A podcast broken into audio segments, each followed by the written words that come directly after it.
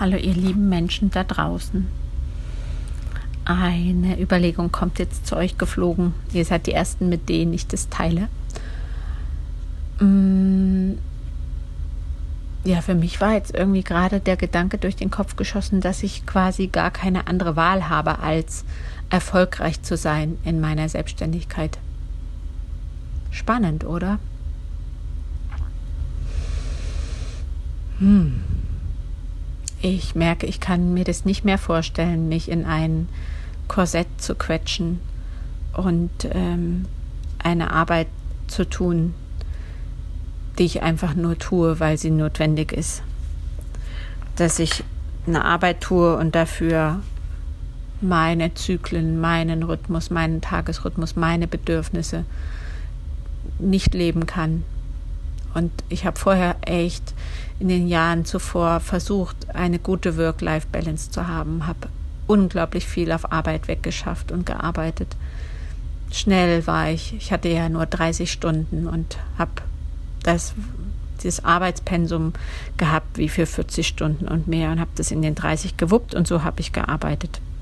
Und ich bin früh immer halb sechs aufgestanden, um bis halb sieben meine innere Arbeit zu praktizieren und Yoga zu machen. Und das hat mir sau gut getan. Aber es war einfach null meine Zeit aufzustehen. Und ich bin nach Hause gekommen und war von der Arbeit, von meiner eigentlichen Arbeit so erschöpft, dass ich erstmal schlafen musste und mich ausruhen musste. Und dann war ich ungefähr so um fünf wieder regeneriert. Und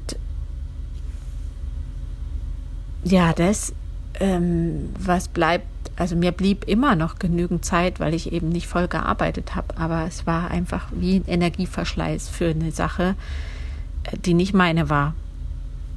Und durch die Selbstständigkeit, die ich jetzt so leben darf, merke ich erstmal, was es bedeutet. Das habe ich euch schon in der letzten Folge gesagt, aber eben gerade dieser Satz, der Gedanke, der kam, dass mir gar nichts anderes übrig bleibt, als erfolgreich in meiner Selbstständigkeit zu sein, so, das ist irgendwie ein spannender Satz. Und ich werde da nochmal reinspüren. Solange er mir keinen Druck macht, ist er fein. Also ich gebe euch nochmal Bescheid, wie es weiterging.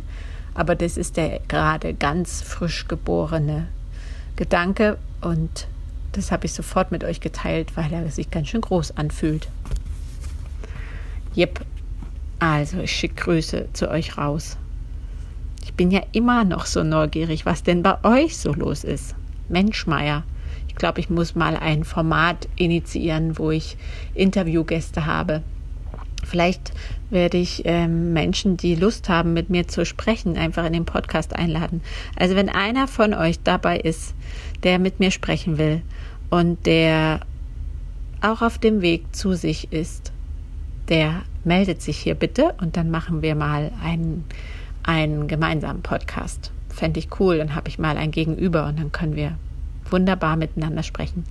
Also, das ist noch so ein schöner Impuls gerade. Das ist, fließt gerade durch mich durch, obwohl es abends, ähm, wartet, es ist halb zehn und ich sitze an meinem Schreibtisch.